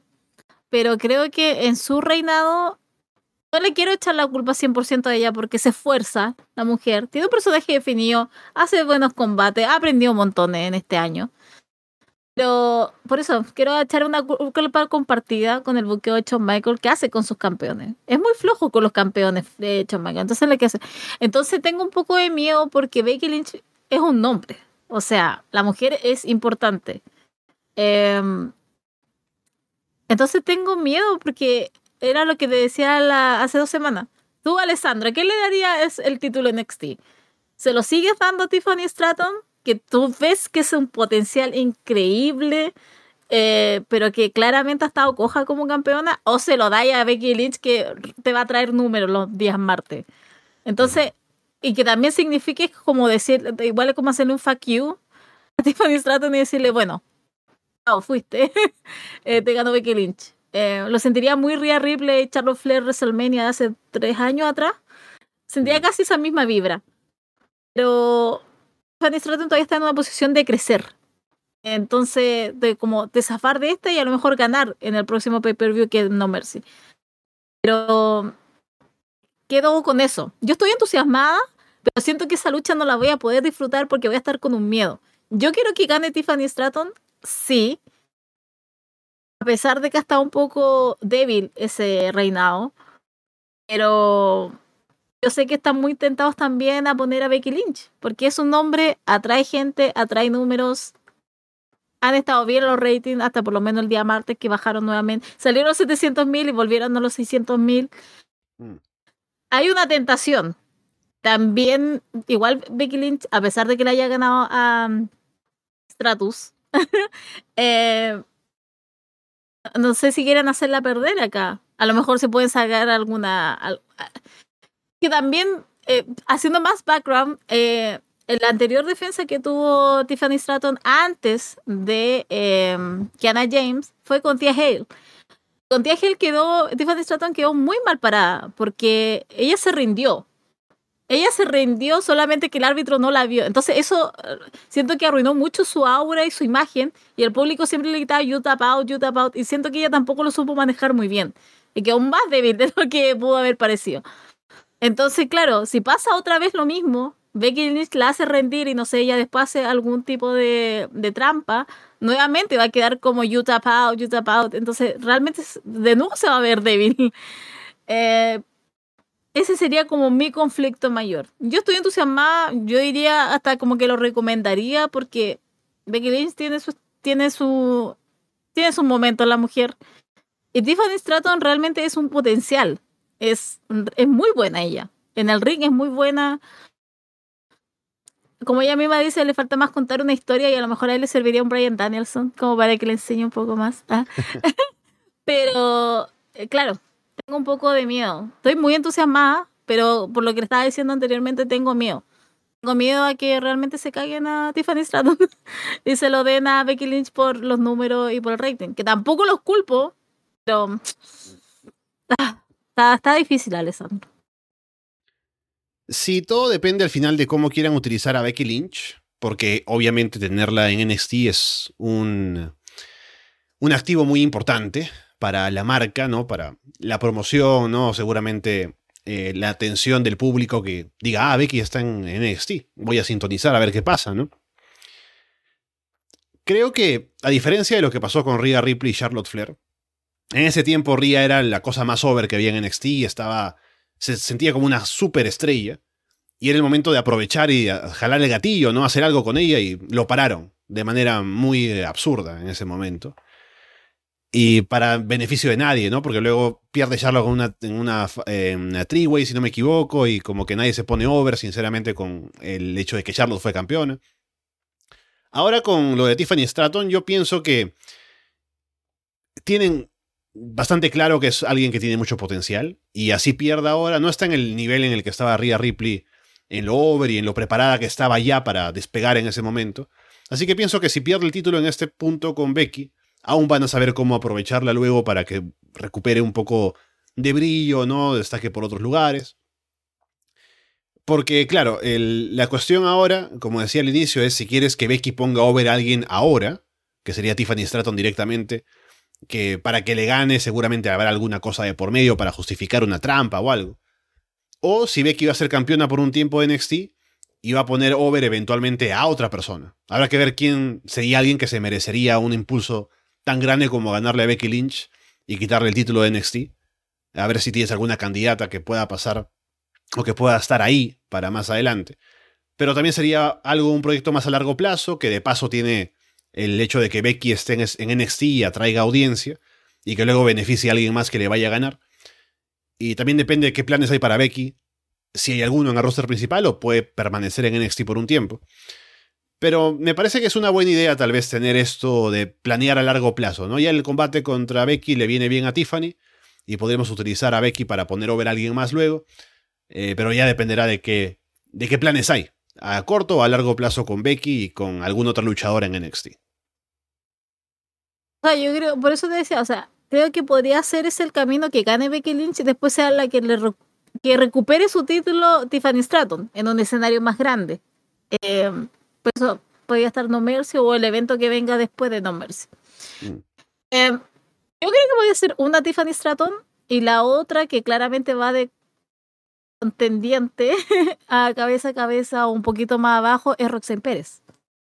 O sea, lo que va en esas dos. Y aparte, lo de Roxanne Pérez también se sentiría. Roxanne Pérez no tiene un personaje. Eh, no es buena en promos. Eh, se traba mucho, tiene el complejo Jungle Boy. entonces, tú no sabes realmente lo que te quiere transmitir, pero claramente en el ring es otra cosa. Y creo que por ahí podría ir en la mano. Y aparte que ese reinado, ese, ese, ese reinado que tuvo hace unos meses atrás que terminó tan abruptamente, o sea, ¿para qué perdió? O sea, fue, fue totalmente irrisorio esa, ese, ese, eh, fue ese, ese problema de ansiedad que le dio. Se sintió demasiado ansiosa. Y tuvo que perder, tuvo que dejarlo. Entonces, ya, ok, whatever. Eh, creo que va por ahí por las dos. Puede ser una Tiffany Stratton o puede ser una Roxanne Perez. Porque ahora, honestamente, a mí me gustaría pensar en una tercera persona a quien le quisieran dar ese título. Y que fuera, si es que ese es el plan de dárselo a Becky Lynch, ¿quién se lo podría ganar? Que son las dos contendientes más fuertes. De ahí hay proyecciones, pero de ahí hay una agenda personal mía que ahora yo tengo con Kiana James. Pero no, o sea, le falta todavía. Pero creo que por ahí va con ellas dos. Habrá que ver qué es lo que pasa el día martes y si hay nueva campeona de NXT. Y con Becky Lynch, ya siendo campeona de NXT, ya cumpliría como que las cuatro Woman tienen el título. También ese es como su, su cruz. No, todavía no tiene ese título Becky Lynch. Entonces tampoco es como que esté jugando acá, bueno, ya si pierdo, pierdo. No, también está, está jugando ahí algo histórico para ella. Pero, insisto, el día martes se va a ver y main event, asumo yo. Algo que también me ha parecido muy interesante relacionado con NXT es qué pasa con Gable Stevenson, ¿no? Que tuvo ese combate con Baron Corbin recientemente y luego de eso lo han quitado del roster de NXT, en la página web aparentemente. Pero aún sigue ligado contractualmente con WWE al punto de que él estaba participando en una competencia de wrestling amateur, eh, llegado al campeonato mundial, una cosa así. Y WWE le ha impedido poder participar. O sea, él había estado en las preliminares, había clasificado, ¿no? Entonces ya la gente se pregunta, bueno, si no iba a participar en la final o en, la, fase final de este torneo, este campeonato, ¿por qué se presentó a la, a la preliminar? ¿no? Entonces, claramente hay un conflicto de intereses. Parece que de ser así, pues habría a molestias de una y otra parte, ¿no? Con el hecho de que Stevenson seguramente estará molesto porque no le permitan participar en algo que él se, sabía que quería continuar haciendo. Y en WWE tener esa intención de cancelarle estas cosas también debe ser algo que sea como una, una presión para que se comprometa más con estar dentro de su roster, ¿no? Prepararse para luchar en NXT, si es que ese va a ser el camino o algo. Pero como digo, lo han quitado del roster. Y esa presentación contra Baron Corbin fue bastante em, en contra de las intenciones que tenían con él, ¿no? Porque pensaban que iba a ser em, súper apoyado por el público, y no fue el caso. Y bueno, eso también, si vamos a poner un ejemplo histórico, que es el más fácil porque Kurangel igual fue medallista de oro olímpico y demás, y también se quería vender como el héroe americano, nacional y qué sé yo, y también lo bucharon. Eso se trabajó de una manera en la cual Ángel estaba comprometido a poder aprovechar eso para hacer un personaje heel, ¿no? Y eh, su carrera despegó desde ahí. En el caso de Stevenson, como todavía él quería seguir ligado a el wrestling amateur y demás, a lo mejor le fastidió más el hecho de que la gente no lo apoyara como él esperaba que hicieran. Y qué sé yo, a lo mejor eso le afectó bastante en el compromiso que quería seguir teniendo con WWE. Así que por el momento, el futuro de él está bastante incierto, tanto por su carrera en el wrestling amateur como con su carrera en WWE. Así que a ver qué pasa con el señor Stevenson.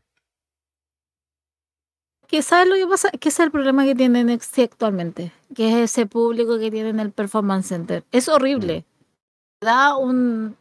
No te da realmente una. Un, no te mide la temperatura bien de cómo está un luchador frente al público.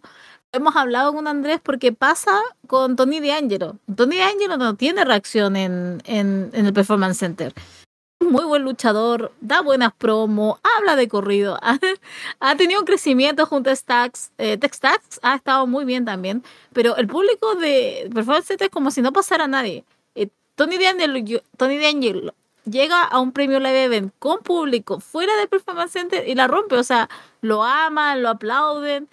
Y creo que lo que pasó con Gable Stevenson es eso.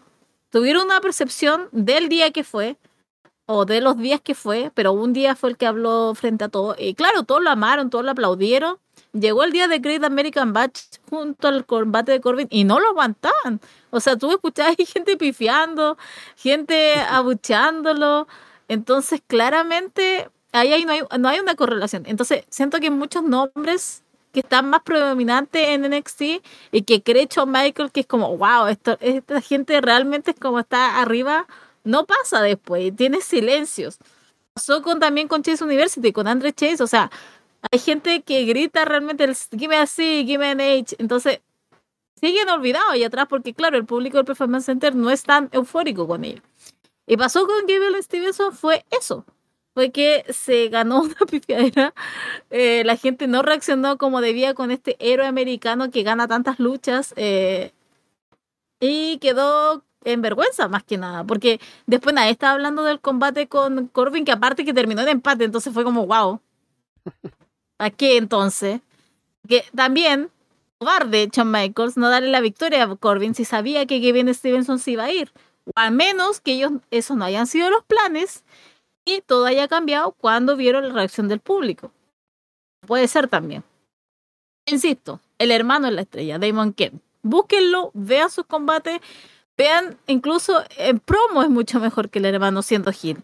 Entonces, creo que los pocos deberían ir para allá más que con el Stevenson. Que aparte que hay gente que recuerda y hay gente que va a ir con otra, con otra mentalidad con él. Entonces, obviamente también es un hombre que crea anticuerpos.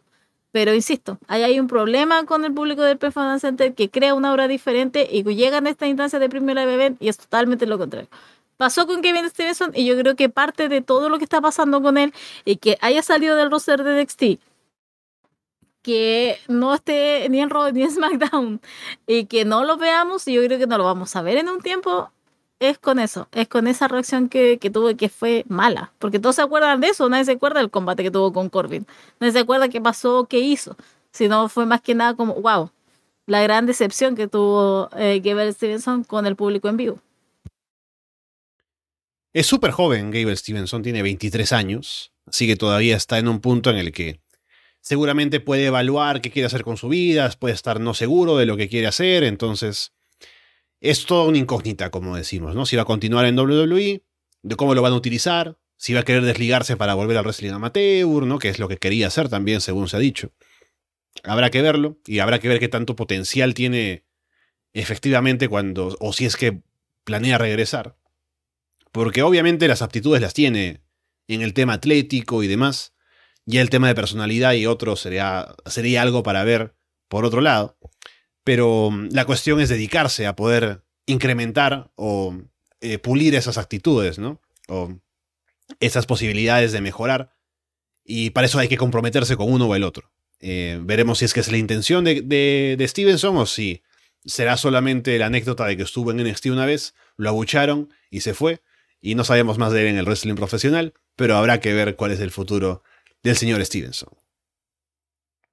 A lo mejor incluso su propio ego.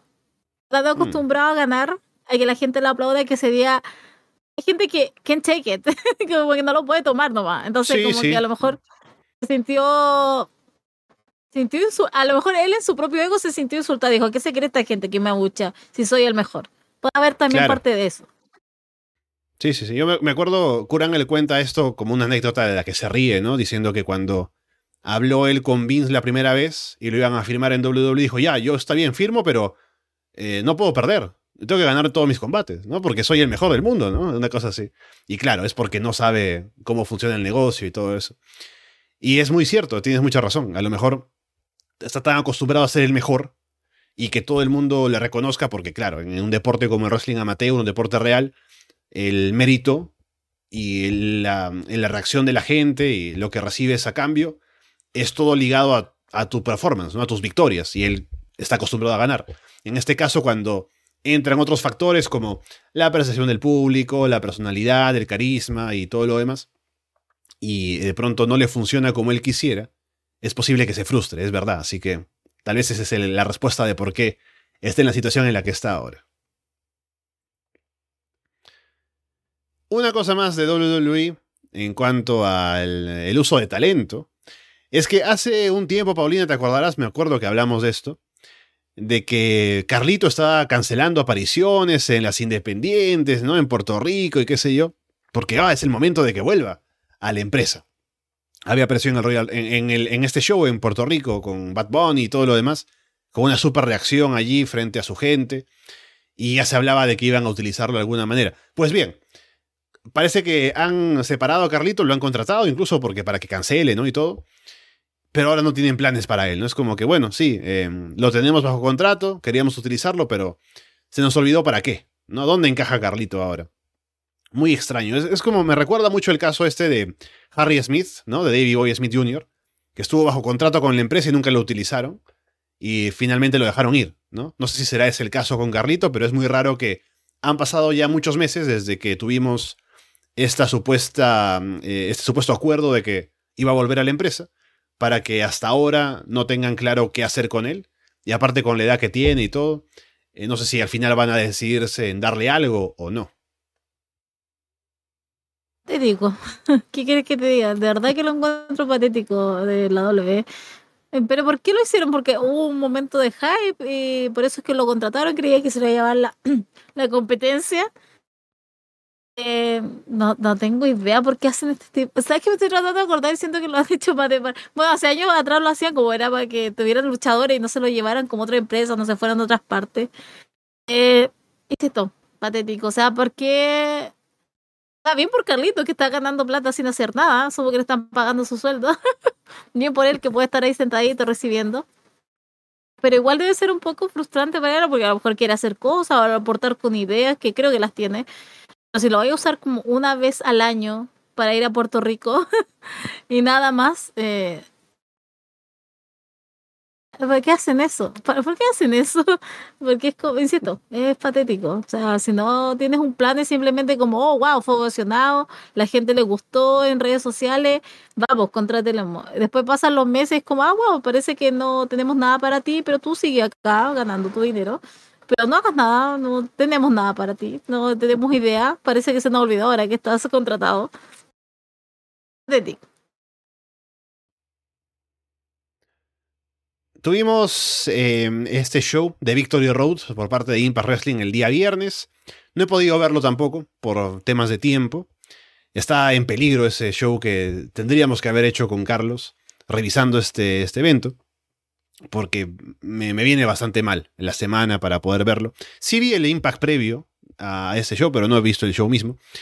Algo de lo que sea, o algo que pasó en este show, que ya estaba anunciado anteriormente, es que Jordan Grace volvió a Impact, luego del tiempo que tuvo fuera, de que especulábamos incluso acerca de dónde terminará, si está cerrando el acuerdo con Impact o está dejando Impact. A lo mejor la quieren utilizar, no sé, en WWE, en AEW, cualquier sitio. Pero no, pasó el tiempo y decidió volver a Impact, según parece ahora con un contrato que tiene un aumento de sueldo para ella, aparte de la posibilidad de poder tener más libertad de participar en competencias de fisicoculturismo, ¿no? Que es otra cosa que ella eh, le gusta hacer. Entonces, bien por ella. Eh, no sé si habrá evaluado otras opciones o si hubo otras opciones para ella durante ese tiempo. Eso lo sabrá ella y si lo querrá compartir, pues llegará un momento o no. Y sumado a esto, ahora la luchadora importante de Impact que está con la, noticia alrededor de que podría abandonar la empresa eventualmente es Diona Purazzo, que tiene contrato solamente hasta fines de diciembre, a fines de año, y que aún no ha habido charlas de renovación. Estamos todavía varios meses de que llegue el punto en el que tendría que irse, pero al menos da para también especular. Si se va Diona Purazzo de Impact Wrestling, eh, iría a otros lugares, le conviene quedarse, y también cuál sería el futuro de ella si va a otros sitios contenta por Jordan Grace. Eh, no acuerdo si había dicho que estaba creyendo. A lo mejor pensé que se iba a W, pero yo juraba que estaba concentrada en su carrera de físico-culturismo. Igual eso, estás como un régimen. Es, mm. es una exigencia eso, de verdad. De repente he visto unos documentales que es ver todo eso, de la preparación que tienen para ese tipo de certámenes. Y claro, no es como que lo puedas de repente combinar también con una carrera en el wrestling. Entonces, para mí ella estaba concentrada en eso y se iba a desaparecer en eso. Pero fue bastante rápido su regreso. Alegra, a mí me gusta ver en Impact, de verdad. Creo que hay buenas dinámicas con las otras chicas y, y claro, la W no la veía, ni por si acaso. en NXT no la veía.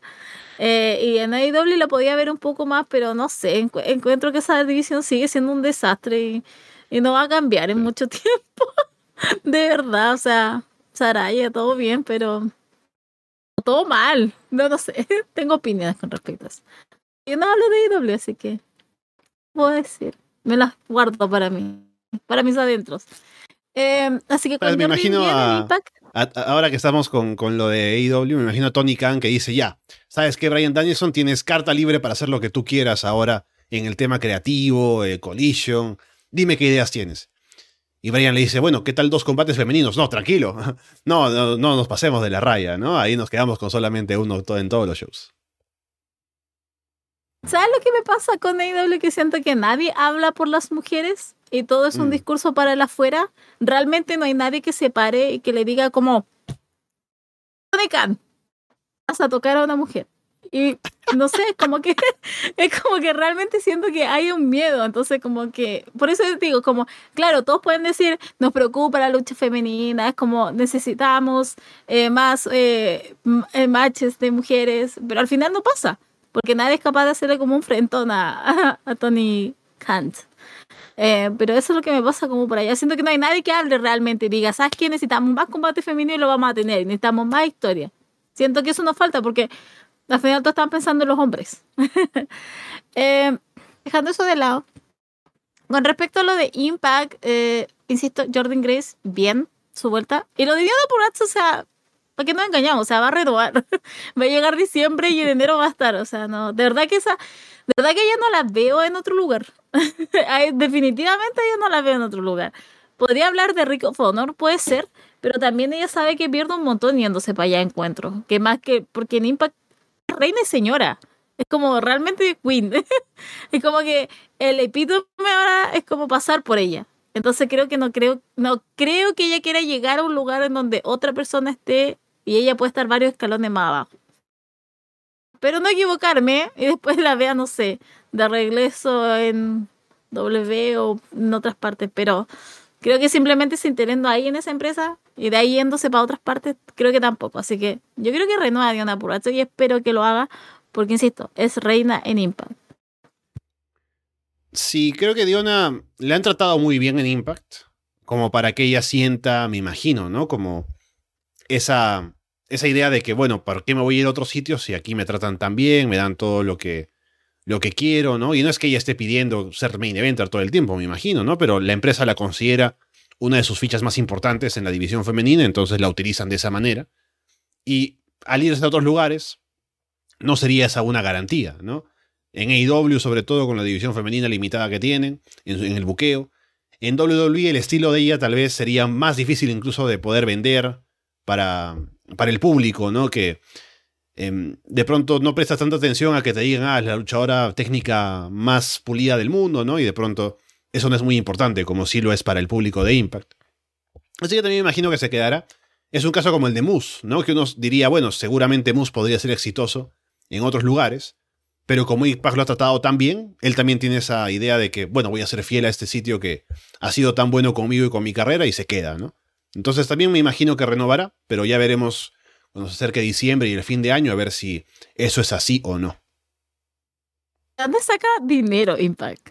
Exactamente. O sea, yo sé, siempre, siempre hago el, el, chiste de lavado de dinero, pero realmente creyendo en el lavado de dinero, porque supone que le subieron el sueldo a Jordan Grace.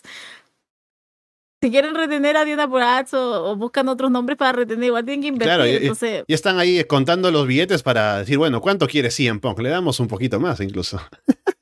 Entonces, encuentro que ese lavado va a estar muy bueno porque de verdad que de, no, no, no, sé de dónde entra el, el, el, dinero. Sé que tuvo buena asistencia a Victory Road ya. Esto no es, un, no es nada.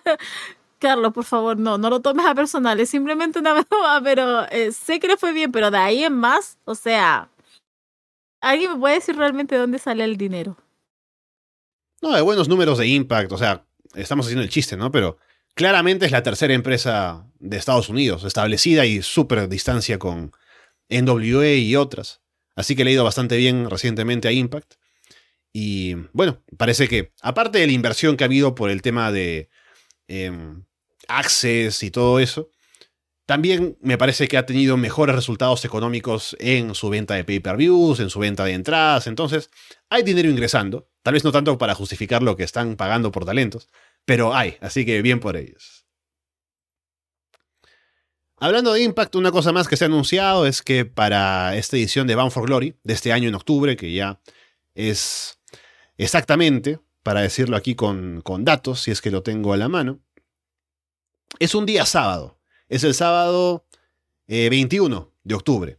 Bound for Glory eh, ya han anunciado que para el Hall of Fame de este año van a ingresar a Mike Tenay y Don West, el dúo de comentaristas clásicos de TNA de Impact, y también a Tracy Brooks, la esposa de, de Frankie Kazarian, que tuvo presencia recientemente en el show y también fue una knockout por muchos años en los inicios de la empresa.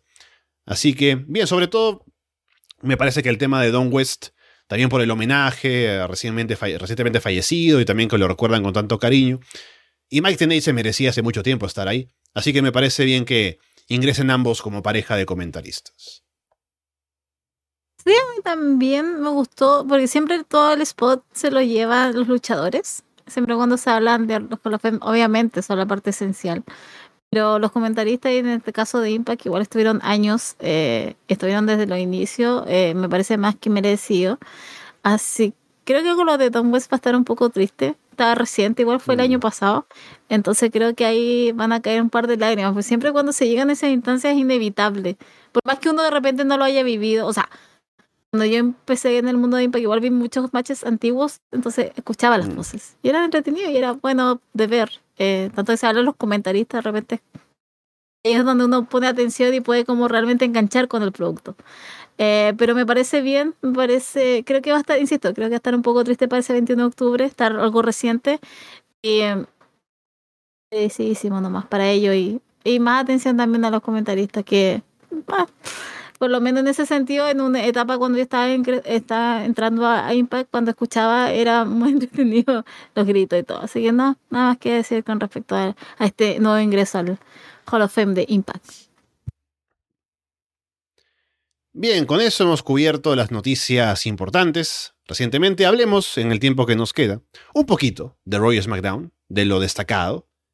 Tuvimos una buena defensa de Gunther del título intercontinental frente a Chad Gable, un muy, buen combate en el main event de Raw, que obviamente Gunther ganó, hizo llorar a la, a la hija de, Gable en primera fila, ¿no? Que la cámara estaba ahí para ver el momento en el que perdía a su padre y ver cómo empezaban las lágrimas. Pero buen combate, bastante bien. Ese combate pudo haber estado en el pay-per-view tranquilamente, pero quisieron aguantarlo para un Raw. Así que Gunther sigue con su reinado y superando a Honky Tonk Man por fin como el campeón intercontinental más longevo de la historia. Antes de eso, Alessandro, creo que vamos a empezar a grabar más eh, en este horario, porque encuentro que estoy demasiado hermosa. Así que ahora se vienen todos los directos a las 11 de la noche. Eh, ¿sabes qué? A mí no me gustó tanto el combate. Oh my god, me van a matar. Pero de verdad, de verdad, o sea, estuvo bien. Eso. Estuvo bien. ¿Ya? Eh, pero yo ese día no lo vi en vivo. Entonces leí los comentarios y era como, no, blow your mind, oh, esto es increíble. Después lo vi y dije, esto va. estuvo bien, no, te digo que estuvo mal, jamás diría eso, estuvo bien. Pero claramente hay muchas cosas que se guardaron para el premio Live Event. Entonces, para eso es lo que realmente estoy, estoy ahí con ganas de verlo. Pobres las niñas de Gable Stevenson. De. ¡Ah! De. de Gable. Oh, Dios mío. Eh, ah, porque todos son Gable ahora. Eh, entonces me dio pena, pero era obvio. Gunter tenía que ganar. Eh, superó es el, es, es, es el campeón eh, más largo intercontinental, así que aplausos para él. Eh, pero sí, a mí me faltó algo. Me faltó algo en ese combate. No digo que estuvo mal, no digo que estuvo pésimo, solo digo que estuvo bien, estuvo correcto, pero siento que podía haberse matado, pero mucho, mucho, mucho, mucho más de lo que fue. Pero claramente eso lo están guardando para el próximo Premium Live Event. Sí, también como dice aquí eh, Ram, hubo dos cortes comerciales durante la lucha que también le quita algo de lo que podría haber sido como mantener la atención ¿no? de quien está viéndolo. El público sí se metió bastante, eso creo que ayudó sobre todo al final, creyéndose los saltos finales ¿no? y reaccionando. Así que eso también estuvo bueno, pero igual, igual que tú, pienso que fue un buen combate, pero siento que podrían haber hecho algo incluso mejor, sabiendo lo buenos que son ambos. Así que a ver si tenemos una revancha o ya no, en este reinado de Gunther que siempre cumple con buenos combates. Luego tuvimos ya con Jay Uso, metido definitivamente en Raw, un encuentro ahí con Sami Zayn, un abrazo, ¿no? Recordando los tiempos de The Bloodline y demás. Y luego también hubo eh, cosas con Judgment Day, ¿no? Que quisieron reclutar aparentemente. Bueno, Dominic se acercó a Jay Uso para intentar reclutarlo para el grupo. Hay novedades con JD McDonough que se está acercando también a ellos con un nuevo maletín de regalo para Damian Priest, ¿no? Así que pasan cosas en Raw con las facciones, bueno, con la facción importante que es Judgment Day, y ahora con Jay Uso como otro factor ahí metido en la historia.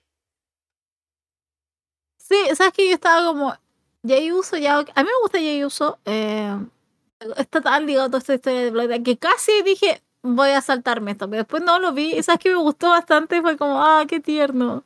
Ese abrazo final con Sami Zayn fue como, ah, qué lindo me recordó a los buenos, a Good Times de en ese tiempo de Dead Bloodline con Sami Zayn. Y después lo de Dominic Mysterio, bueno, ¿qué vamos a esperar de Dominic Mysterio? Que se vaya a NXT, está haciendo muy poco ya, no está defendiendo ese título. Como debería. Eh, pero y lo de JD McDonald también me gusta. Yo, yo creí que ya estaba dentro del Judgment, Day, pero al parecer no, está todavía como insistiendo, por eso es que llevo este regalito del maletín. Pero ahí Ah, ya de eso. Eh, eso fue lo único nuevo de Raw, ¿cierto? y paramos de contar de lo. De lo. de lo fresh, porque de ahí. Ha como puro recocido nomás para. próximo eh, live event que es Fastlane. Sí, hablando precisamente de eso, yo recuerdo haber dicho cuando estábamos hablando de, de Payback, ah, bueno, Rollins le ganó a Nakamura, ¿no? Ya eh, seguramente pasarán a otra cosa. Pero no, a pesar de que Nakamura perdió limpio en Payback, sigue por, persiguiendo a Seth Rollins.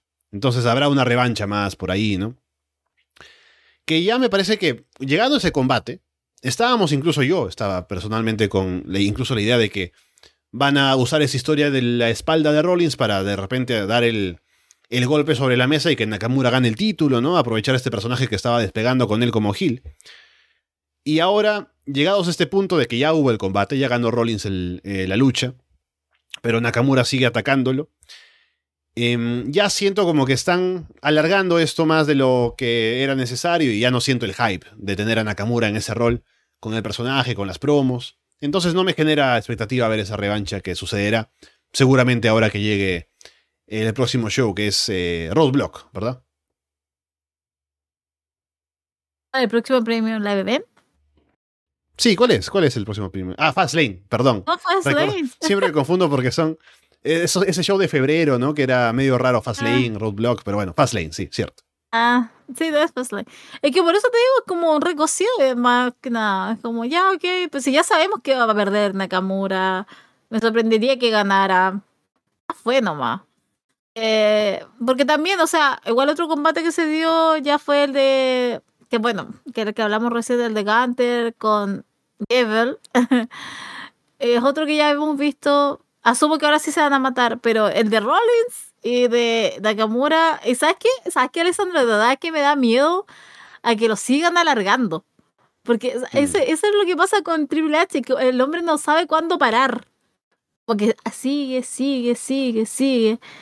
Y la verdad que, porque asumo que el que viene después es Survivor Series, ¿cierto?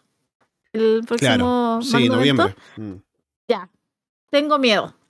Tengo miedo a que esto se alargue más allá de eso. Es como que ya no importa, perdiste el limpio y puedes tener otra vez. puedes tener de dos oportunidades. No, es como, basta. ¿Sabes que ese gran problema de no sabe cuándo parar y como que alarga las cosas? Es demasiado, o sea, ya, ya sabemos. Pero a mí no me genera nada esto. De verdad, ese día lo voy a ver por compromiso, creo. Después tendré que hablar de ello.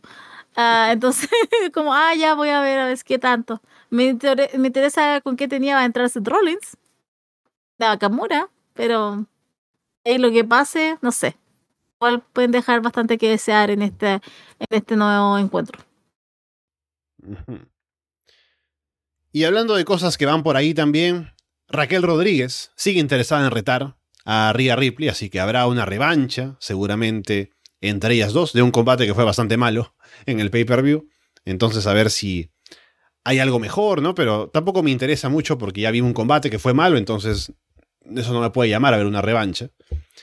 Y bueno, al menos Raquel está ahí metida en ese rol, ¿no? Está ganando un poco más de, presencia. La gente respondió bien con el squash que tuvo en el show a Chelsea Green, pero poco más. Luego em, eh, hubo un tema con Kofi Kingston pateando a Matt Riddle, ¿no? Con el equipo de con Drew McIntyre que ya hablábamos más temprano. Y también por el tema de que Jay Uso saltó a Raw, han avisado que habrá alguien que saltará a SmackDown. ¿Qué tan importante será eso? No sé, porque sabemos que hay gente que puede aparecer en ambas marcas y no importa. Pero a ver qué pasa. Y luego justamente de que dijo esto Adam Pierce, apareció Tomás Champa para hablar con él, así que podría ser esa una pista o no. Pero ahí está, al menos el anuncio de que habrá novedades en SmackDown próximamente. Ross tendría que irse para allá, ¿no? Make sense, digo yo, o sea, siendo él fue el que anunció a Jay Uso. Y Jay Uso ahora es la contraparte y anuncia a Cody Rhodes que se va a SmackDown. Yo pensaría que ese es el camino, pero al final no importa si. Igual van a estar en los dos shows. Aparte porque Cody fue muy dramático para variar, ¿no? Fue muy dramático con la aparición de Jey Uso diciendo, bueno, no sé si esto tendrá consecuencias a futuro, ¿no? ¿Qué va a pasar ahora con este anuncio? Pero aquí está. Jey Uso está en Raw, ¿no? Y luego es como que él sabía algo de que algo iba a pasar por esa decisión y a lo mejor él se tuvo que sacrificar y dice, tendré que ir a SmackDown, ¿no? Para hacer el canje. Spot on esa imitación a Cody Rhodes, Alessandro. No puedo, no puedo, solo respeto para eso. El dramatismo on point. Pero es que yo, creo que va a ser así. O sea, yo creo que Cody Rhodes se va a ir. Es el combate que tiene para el próximo año en WrestleMania 40. O sea, es Cody Rhodes otra vez con Roman Reigns. Esperemos que esta vez siga dando y no lo lleven a un tercer combate en WrestleMania. Pero más puedo decir? Está lo mismo, o sea, al final se van a cambiar, van a estar cualquiera donde sea, en SmackDown, en Raw, donde sirva, así. Ese show para... Ah, carga de repente esta situación en la que me pone la W, porque sé que me está tratando como una imbécil, pero ahí estoy todavía disfrutando el programa, o, o lo poco que me dan del programa, porque ya a esta altura es como, da lo mismo, o sea, puedo ver un programa hace tres meses y te juro que van a hacer lo mismo. Canta versus Game, no versus Nakamura, va todo, va exactamente todo igual. Bien, saltemos sí nosotros a SmackDown para hablar de cosas que pasaron por ahí, a pesar de que no las viste, Paulina, pero te cuento. Porque básicamente es algunas novedades, ¿no? Como que hubo un AJ Styles contra Jimmy Uso, y el centro de este show, para variar, es el Bloodline. Y parece que Jimmy todavía quiere estar asociado con ellos, ¿no? Estuvo hablando con Paul Heyman. estuvo como queriendo, ya que su hermano se fue, un poco continuar con, a pesar de que ya dijo que él que Roman Reigns es la peor persona que existe en el mundo, no quiere que su hermano llegue a hacer eso, ¿no? Pero aún quiere seguir asociado. No sé con, con cuánta sinceridad quiere hacerlo, pero ahí está. Se enfrentó a AJ Styles, que si vamos a hacer un enlace, querría decir que AJ también, o tal vez podría apuntar a ser el siguiente retador de Roman Reigns, que no estaría mal, eh, por lo que puede hacer en el ring. Más allá de que el reinado de Roman no es que sea tan interesante de ver, a pesar de que le pongas a un AJ Styles. Pero también hubo alguna intervención de George Day al final, que se metieron con AJ, ¿no? Así que a ver qué pasa con todo eso. AJ también le dijo a Lowsy, sus compañeros, que lo dejaran en paz eh, para este combate, por eso no estuvieron junto con él. Entonces hay facciones involucradas en esto, de Bloodline, Judgment Day, el OC, pero todo debería apuntar, como digo, a un AJ contra Roman en algún show futuro, tal vez Survivor Series, ¿no? ya que estamos hablando de shows que ese sería el siguiente grande, más que hacerlo en un fast lane. Así que a ver qué pasa con este camino que parece que empieza a plantearse. Ensalada, me parece. Eh, lo de Jimmy, o sea, veo las reacciones y claramente solamente el tiempo me está dando la razón de que esto es un, esto ya es, nada. Jimmy se supone que volvió, pero se supone que ahora hablan como que este, es como de gente encubierto, que es como que va a traicionar a anda, váyanse, no sé. Ustedes saben dónde. Eh, en lo de ellos está, ya está bien de justificar un próximo enfrentamiento con Roman Reigns que anda desaparecidísimo. ¿Dónde anda ese hombre siquiera? ¿Hay campeón en la W? Em, de ahí lo de Bloodline tampoco, o sea, de Bloodline, Judgment Day, juntando toda esa historia, no, no sé, ah, no se podía aguantar Triple H no juntar esos dos grupos. Había que dejarlo como, juntarlo, no podía dejar uno en Raw y otro en SmackDown, o sea, no, no, no, no, tiene que hacer como el, el gran a lo mejor eso es lo que quiere hacer para Survivor Series, esa gran, esa gran guerra de esa gran dos grandes facciones. Pero no sé. A mí me parece una ensalada, de verdad. Con lo de Jimmy, menos mal que ayer lo mandaron a Raw un rato. Por lo menos dos semanas va a estar allá y después ya volverá a SmackDown a, a tratar de recobrar el sentido del hermano y luchar por el hermano.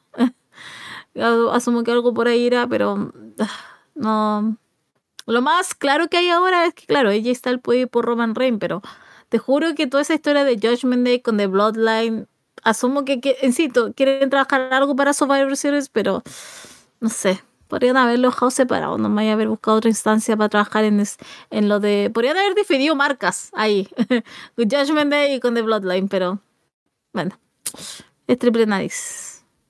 Estoy demasiado frustrado con ese hombre.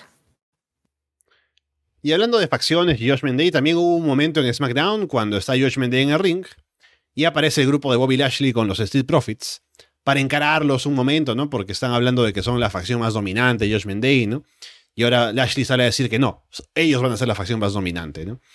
Y siempre es confuso porque se han vendido como heels, Lashley y los Street Profits, pero están encarando a Josh Day que son los heels, tal cual. Así que no sé cuál es el objetivo de esto en cuanto a quién debe apoyar el público o si se van a enfrentar realmente, o solamente fue como que para establecer a ellos en, igualdad de condiciones que con Josh Day. No sé cuál es el plan, pero al menos estuvo ahí el momento para eh, que el grupo de Lashley tomara más fuerza, aparentemente. Que insisto, o sea, ¿qué están haciendo ahí? Supone que está recién comenzando el grupo de Lashley con los Street Profits. Que está bien agradecida que los Street Profits aquí porque están más callados. Pero, insisto, sea, se supone que lo estáis enfrentando a Judgment Day. Eh, ¿Quieres entonces que eh, aplaudan a el grupo? Que no sé cómo llamarlo, de New York Business. no sé cómo llamarlo, porque me da risa como el nuevo grupo de Bobby Lashley y los Street Profits. Eh, habrá que esperar a lo mejor que suba Carmelo, no sé, porque igual hay, los Street Profits ha estado bastante en NXT con Carmelo. No sé, no sé si algo se está tejiendo, quieren hacer algo, pero no, no, eh, insisto, no, no sé qué quieren hacer ahí. ¿No, quieren enfrentarlo? Eh, ¿O quieren a lo mejor de Judgment Day unir un poco a, a Bobby y a este Prophet? Entonces, no, no, no lo sé. Creo que puede ser, insisto, puede ser un camino Survivor pero... Ah, Dios mío, estamos solamente como captando gente y ya no importa quiénes son, quién es quién. Bueno, vamos cerrando con última cosa. Primero, que Asuka va a ir por Io Sky, aparentemente por el título, lo cual es interesante. Eh, un buen combate seguramente en defensa. Y lo otro es que aparentemente hay una alianza ahora entre Austin Theory y Grayson Waller, que es eh, Eight Town Down Under. Eh, pues salieron ahí a hacer una promo contra LA Knight. LA Knight le ganó a Theory en un combate en el que Waller estuvo en comentarios. Así que a ver si van a continuar asociados, que le serviría seguramente bastante a Theory para mantenerse relevante, ¿no? Y a lo mejor a Waller también le sirve porque Theory tiene ya un nombre establecido, por, por malo que sea, pero lo tiene. Y él, estando ahí con él, puede también tener un poco más de notoriedad en el show. Así que a ver si la alianza prospera y ayuda a alguien, porque sobre todo Theory está bastante venido a menos. O sea, yo creo que el que va a salir ganando ahí es Waller. Eh, cuando ganó, cuando perdió Theory con Misterio, o sea, perdón, esa unión después vino porque obviamente quieren que Theory eh, aprenda de Waller, cómo agarrar el hit tan rápido y cómo jugar con eso. Pero aquí, si uno de los dos va a succionar la sangre de otro, va a ser, para alimentarse, va a ser Waller. o sea, él va a capturar todo. Porque el que habla, el que hace más ruido, tal vez no es tan espectacular en el ring como lo es Austin Theory, pero si el hombre es determinado, si tiene su determinación, el hombre lo va a hacer. Y no tiene miedo a hacer un buen spot, entonces, o de tirarse de donde sea y hacerlo, eh, y lo va a hacer. Entonces, yo creo que aquí las que tiene todas de perder es Austin Theory. Y me da pena, insisto. Ya, todavía le tengo un poco de cariño al funado. Pero, eh, ¿qué más puedo decir? Aquí no va a salir ganando Theory. Aquí que aproveche su oportunidad Waller y se transforme en un que se transforme en un hombre a tener ahí en la lupita, porque de verdad que es bueno Waller.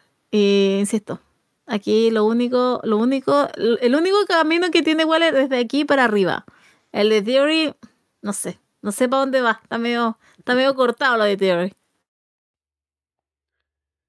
Bien, con eso vamos cerrando por el día de hoy el programa habiendo hablado de tantas cosas en este show y también agradecemos a la gente que nos haya seguido en este horario nocturno del programa que ya Paulina propone que sea el oficial. Vamos a ver si eso es viable o no, pero ahí está la idea.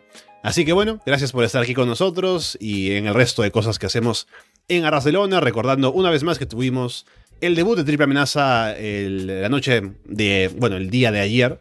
Así que si no lo han escuchado, vayan a hacerlo, que está bastante divertido.